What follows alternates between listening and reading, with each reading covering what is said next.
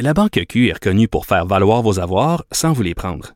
Mais quand vous pensez à votre premier compte bancaire, tu sais, dans le temps à l'école, vous faisiez vos dépôts avec vos scènes dans la petite enveloppe. Hmm, C'était bien beau. Mais avec le temps, à ce compte-là vous a coûté des milliers de dollars en frais, puis vous ne faites pas une scène d'intérêt. Avec la Banque Q, vous obtenez des intérêts élevés et aucun frais sur vos services bancaires courants. Autrement dit, ça fait pas mal plus de scènes dans votre enveloppe, ça. Banque Q. Faites valoir vos avoirs. Visitez banqueq.ca pour en savoir plus. Depuis quelques heures, on ne parle que de la DPJ. Pourquoi parle-t-on autant de la Direction de la protection de la jeunesse? C'est que dans son rapport, la vérificatrice générale euh, nous apprend des chiffres qui vraiment donnent froid dans le dos. Euh, le gouvernement du Québec fait attendre jusqu'à 226 jours des enfants dont le cas a été signalé à la DPJ.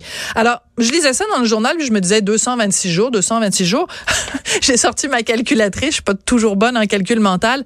Sept mois et demi entre le moment où un signalement est fait à la DPJ et le moment où la cause est, est, prise euh, à bras le corps, sept mois et demi. Imaginez les sévices qu'un enfant peut subir en sept mois et demi entre le moment où le, son cas est signalé. Alors, je voulais absolument parler de ça, euh, de ces chiffres très troublants avec Maître Valérie Assouline. Elle est avocate chez SOS Avocat. Bonjour, Maître Assouline, comment allez-vous? Bonjour, ça va très bien, merci. Ben, écoutez, moi, ça va bien. Euh, par contre, quand je vois des chiffres comme celui-là, sept mois et demi d'attente, l'attente qu'on fait vivre à nos enfants au Québec qui sont signalés à la DPJ, ça fait froid dans le dos, maître Assouline. Absolument. Et il faut se dire qu'en juillet dernier, euh, le ministre Carman a rajouté 50 millions de dollars dans, dans le système, dans cette machine. Et on peut pas attribuer tous les problèmes reliés à l'enfance à la DPJ. Ça, c'est la première chose. Oui. Il faut, euh, il faut avant de, de euh, ce qui se passe, c'est qu'aujourd'hui la DPJ agit comme des pompiers. Au lieu de prévenir les problèmes avant, au lieu de d'optimiser les interventions sur le terrain, d'apporter un meilleur soutien aux familles, euh, les enfants de la DPJ, il faut se le dire, c'est les familles les plus vulnérables au mm. Québec. C'est des gens qui n'ont pas les diplômes que nous avons, c'est les gens qui, qui souvent n'ont pas n'ont pas d'argent donnons des moyens à ces familles, aidons-les, offrons-leur des, des, des, solutions pour, pour pouvoir euh, s'occuper de leurs enfants comme, comme il faut. Et souvent, souvent, ces familles se retrouvent devant la DPJ pour... Je vous donne un exemple. Conflit de séparation. D'accord. La DPJ arrive, ils prennent l'enfant, ils le placent en famille d'accueil. Mais offrons un coach parental à ces parents-là, offrons-leur des ateliers, hmm. un soutien psychologique à cette famille au lieu de retirer cet enfant et une fois que cet enfant est retiré, ben, il y a des visites supervisées. Alors là, on va mettre euh, de, la supervision pour ses parents. Ils vont voir les enfants de façon supervisée, ce qui fait en sorte qu'on a une ressource de la DPJ qui est qui est qui est qui est utilisée, ouais. qui est utilisée pour passer son temps à superviser ses parents, qui sont ni dangereux, qui sont ni abusés, qui n'ont jamais peut-être même mm. frappé leurs enfants. Comment ça se fait? C'est mal géré. C'est la culture d'entreprise qui doit changer à la base. Oui, mais je comprends tout à fait. Puis c'est quelque chose qui revient quand même assez souvent, cette idée que euh, il faut travailler en amont, il faut travailler dans la prévention. En fait, c'est quelque chose aussi qu'on dit dans le domaine de la santé. Au lieu de euh, mettre autant d'argent justement une fois que les gens sont malades puis qu'ils se présentent à l'hôpital, pourquoi on fait pas plus de la prévention? Donc je pense que ça s'applique en effet dans le cas des enfants. Mais quand on voit le rapport du vérificateur général, elle pointe le doigt quand même sur un, un certain nombre de choses qui sont des lacunes. Euh, au, point de vue de la de la DPJ. Par exemple, bon, les, les chiffres qu'on donne là, ça peut aller jusqu'à 226 jours pour la, la prise en charge d'un enfant. Mais vu qu'on sait que le, le nombre de signalements augmente, ben ces délais-là vont peut-être passer de 226 jours à qui sait 300 jours, 360 jours. Est-ce qu'on peut accepter comme société de vivre dans un monde où ça prend un an avant entre le signalement et la prise en charge d'un enfant?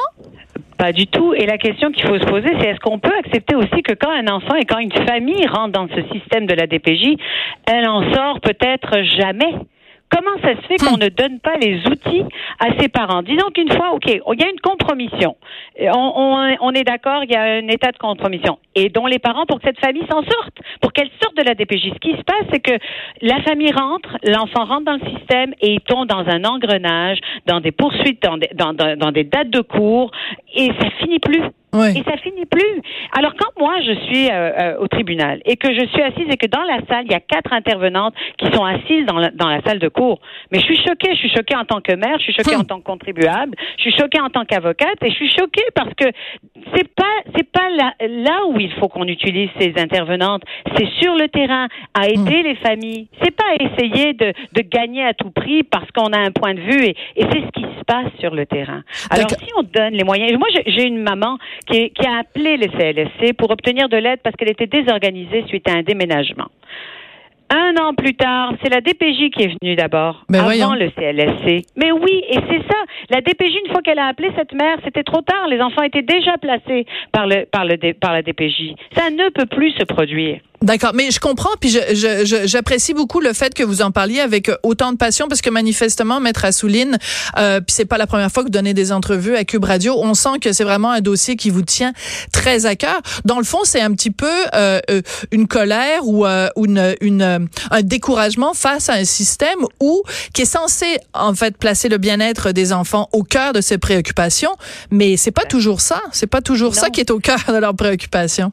Non, exactement. Et c'est comme si, alors c'est normal, plus il y a des parents qui s'accumulent, plus on a, pensez-y, des parents qui sont supervisés 11 ans. Euh, dites-moi pas qu'en 11 ans, on n'a pas pu donner les moyens à cette mère ou à ce père de pas être supervisé, de trouver les moyens de que, et qu'on peut libérer des ressources hmm. pour qu'on les utilise à bon escient. Euh, des, des, des, intervenants qui débarquent à la cour et qui passent la journée, mais là, je, vous savez pas comment ça me met hors de moi de les voir assises là, mais allez-y, travaillez sur le terrain. Et hmm. c'est ce qui se passe. Il faut qu'on, il faut réviser la culture de l'entreprise du Il faut que, que la DPJ puisse aider au lieu de juger les familles, collaborer avec eux. Et je, je ne généralise pas, je vais vous le dire. Il y a des intervenants sociaux qui font un travail magnifique. il y a des intervenants sociaux qui eux-mêmes m'envoient des, des courriels parce qu'ils sont frustrés, parce que les choses ne changent pas, parce qu'ils ne comprennent pas pourquoi ils ont été aujourd'hui supervisés X par an, et, et alors que c'est une mère, par exemple, fort adéquate comment ça se fait qu'il n'y a personne qui se réveille? Et on, on nous a promis il y a un avant Grimby, il y a un après Grimby. Mais là, l'après Grimby, ça prend du temps avant que ça change. Oui, mais enfin, il y a quand même la commission Laurent, évidemment, qui se qui se penche sur tout ça. Et là, je pense aussi que le le signal d'alarme envoyé par la vérificatrice générale, c'est quand même euh, deux deux sons de cloche qui montrent que bon, on prend ça au sérieux puis on veut que les choses changent. Euh, Maître Assouline, vous vous parlez des gens qui vous envoient des témoignages. Bon, sur votre page Facebook, vous avez euh, euh recopié puis vous vous adressez d'ailleurs à Régine Laurent et Lionel Carman en disant qu'ils doivent absolument lire le message suivant. C'est le témoignage de quelqu'un qui vous a contacté, qui est superviseur pour le CIUS depuis quatre ans et qui dit que, bon, enfin, expliquez-nous ce qu'il dit ce, monsieur-là.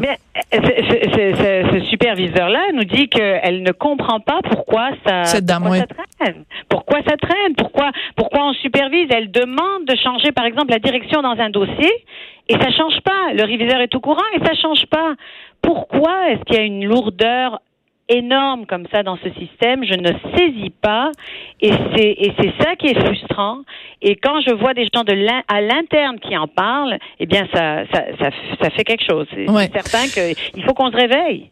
Maître Assouline, est-ce que c'est uniquement euh, une question qu'il y a trop de chefs et pas assez d'Indiens? Je veux dire, est-ce qu'il y a assez, c'est le, le, problème principal de la DPJ Est-ce que c'est qu'il y a trop de bureaucratie? Est-ce que c'est ça le plus gros problème de la DPJ je crois que c'est vraiment un problème. C'est la lourdeur, c'est la lourdeur bureaucratique qui et, et qui euh, qui ne fait que s'alourdir avec l'argent. C'est ça qui me fait qui me fait peur. Quand on voit par exemple 50 millions qui a été investi par le ministre Carman, mettons-le dans le CLSC aussi prévenons euh, l'enfance, rajoutons des psychologues, rajoutons des, des, des, intervenants qui vont se déplacer dans les familles, qui vont aller voir le milieu, qui et, et c'est là, et la formation également, mhm. s'assurer que tous les gens qui travaillent en enfance aient une formation pour l'enfance, c'est très, très important. Mais il, y a il, y a des, il, y a également des problèmes de la pauvreté. Mhm. On va on va aider une famille d'accueil. Une fois qu'on place un enfant, la famille d'accueil reçoit entre 22 000 à 40 000 dollars, dépendamment du travail qu'elle aura à faire avec cet enfant. D'accord. Euh, quand cette famille d'accueil va se déplacer à un rendez-vous chez le médecin, on va lui payer son déplacement. Si on attribuait cet argent à ces familles vulnérables, mais ça changerait le monde. Et la DPJ sera, sera vidée. Il n'y en aura plus d'enfants. Autant d'enfants, autant de signalements. Parce que les familles auront ces moyens-là. Oui, mais Maître Assouline, en même temps, est-ce que vous pensez que euh, la, la L'argent, bien sûr, ça fait une énorme différence. Mais est-ce que c'est la seule baguette magique? Parce que j'imagine qu'il y a des gens qui sont... Euh, il y a toutes sortes de façons d'être démunis. On peut être démuni financièrement, on peut être démuni intellectuellement, on peut être démuni émotivement. Est-ce que le fait de prendre cet argent-là et de le donner à des familles qui sont dans le besoin, je dis pas que c'est pas une bonne solution. Est-ce que c'est la seule solution? Parce que quelqu'un qui est démuni psychologiquement ou émotivement, t'as beau lui donner 40 000 dollars de plus par année, elle sera toujours démunie émotivement et psychologiquement, là. Tout à fait, tout à fait. Ah donc c'est pas la seule façon, mais il y a également, par exemple, quelqu'un qui est démuni psychologiquement. Ouais. Euh, la jurisprudence est claire, on ne peut pas enlever un enfant parce qu'un un, parent a un problème psychologique s'il arrive à pallier à son problème avec des médicaments. D'accord. Donnons-lui une thérapie, offrons-lui une thérapie pour s'assurer qu'il aura les capacités parentales au lieu de le laisser superviser pendant des, des dizaines d'années. D'accord. Offrons-lui de l'aide à ce parent. Il y a des couples qui ont de la violence conjugale proposée Proposons-leur des ateliers. Il y a des intervenants dans le système qui font mm. leur travail de façon incroyable et je les félicite et je les remercie. Mais il y en a d'autres qui, qui donnent un chronomètre à ses parents et puis euh, c'est tout, ils ont deux ans pour s'en sortir et s'ils s'en sortent pas, ben, c'est comme ça, ils vont rester dans ce système. Et c'est dommage. Mais aider les parents à s'en sortir. Mais ce que vous proposez, ou enfin les pistes de solutions que vous amenez, Maître Assouline, ça ressemble beaucoup à, euh, c'est pas juste brasser la cage de la DPJ, c'est euh, on, on met la clé dans la porte puis on recommence à zéro sous une nouvelle administration. Là, c'est de repenser, mais vraiment au complet tous les schèmes de, de, de, de, fonctionnement, tout le modus operandi de la DPJ, là, à partir de zéro, puis de monter jusque tout en haut? Mais non, parce que la loi, elle le prévoit. La loi prévoit que toute intervention auprès d'un enfant et de ses parents, euh, elle doit tendre à permettre à l'enfant et aux parents non seulement à participer activement à la prise de décision, mais également à sortir de ce système. La loi, elle est claire. On doit aider. La DPJ a le devoir d'aider, de conseiller les parents et, et de, de s'assurer qu'ils euh, s'en sortent et que ces enfants retournent chez leurs parents. Parce que quand on a une petite fille de, de 3 ans qui pleure parce qu'elle elle a envie d'être avec sa maman, mais mm. ben, faisons en sorte que cette maman puisse reprendre sa fille rapidement. Donc, investissons plus, investissons plus sur trouver des façons de rendre ces familles qui sont pas opérationnelles, entre guillemets, de les rendre opérationnelles, plutôt que de miser justement sur euh, ben, ce que vous expliquiez tout à l'heure, la, la, question des, euh, des, des, familles d'accueil. Il y a un autre élément du rapport euh, de la vérificatrice générale sur lequel je veux revenir avec vous, Maître Assouline.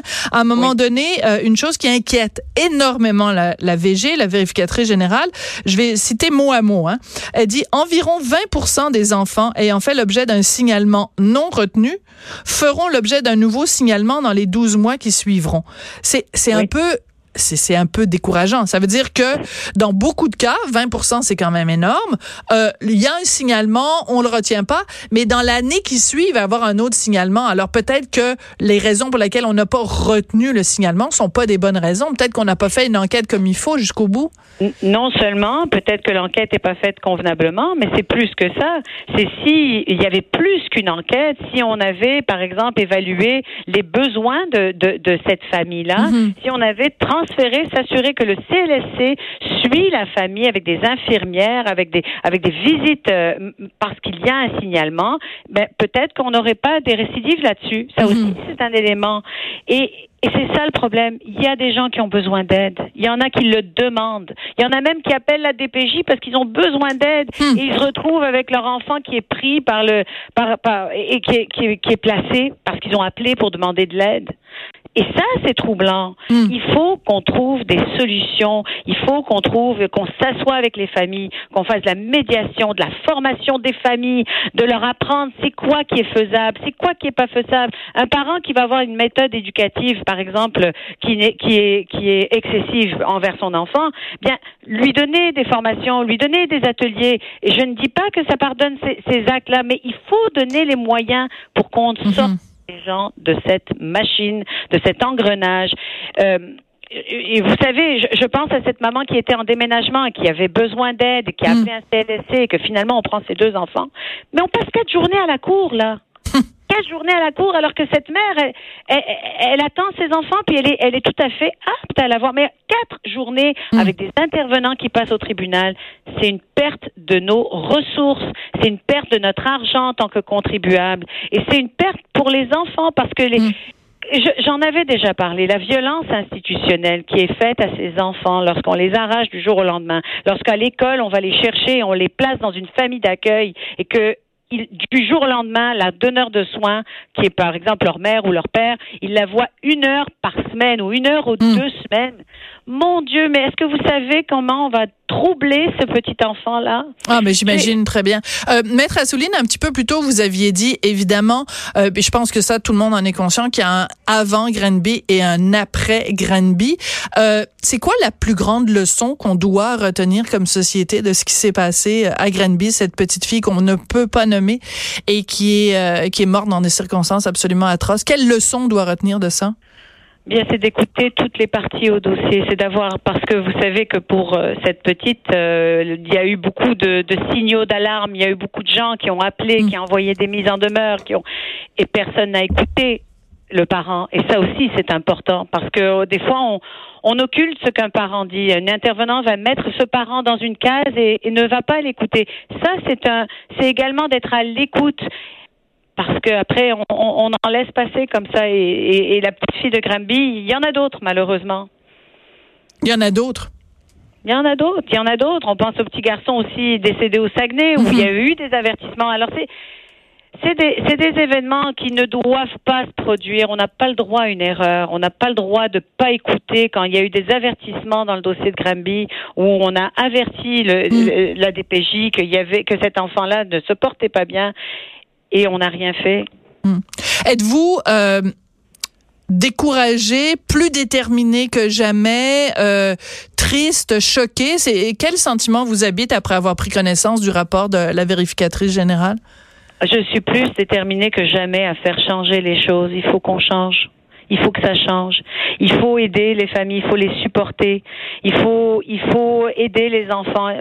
Il faut arrêter des supervisions. Il faut réviser les dossiers où il y a des supervisions qui, mm. qui durent depuis des années. Il faut mieux utiliser les ressources. L'argent, il faut le donner plus pour de l'aide aux familles. En amont. Plus que juges. Absolument, absolument. Maître Assouline, merci beaucoup. Maître Valérie Assouline, donc, est avocate chez SOS euh, Avocat, puis vous l'avez entendu souvent sur nos ondes pour commenter justement le dossier de la... Ça fait tellement... C'est dur de prononcer ces mots-là, de dire juste la petite fille de Granby, qu'on peut même pas lui donner une identité plus, plus précise, mais en tout cas, merci beaucoup, Maître Assouline, d'être venu nous parler aujourd'hui. Merci à vous. Merci.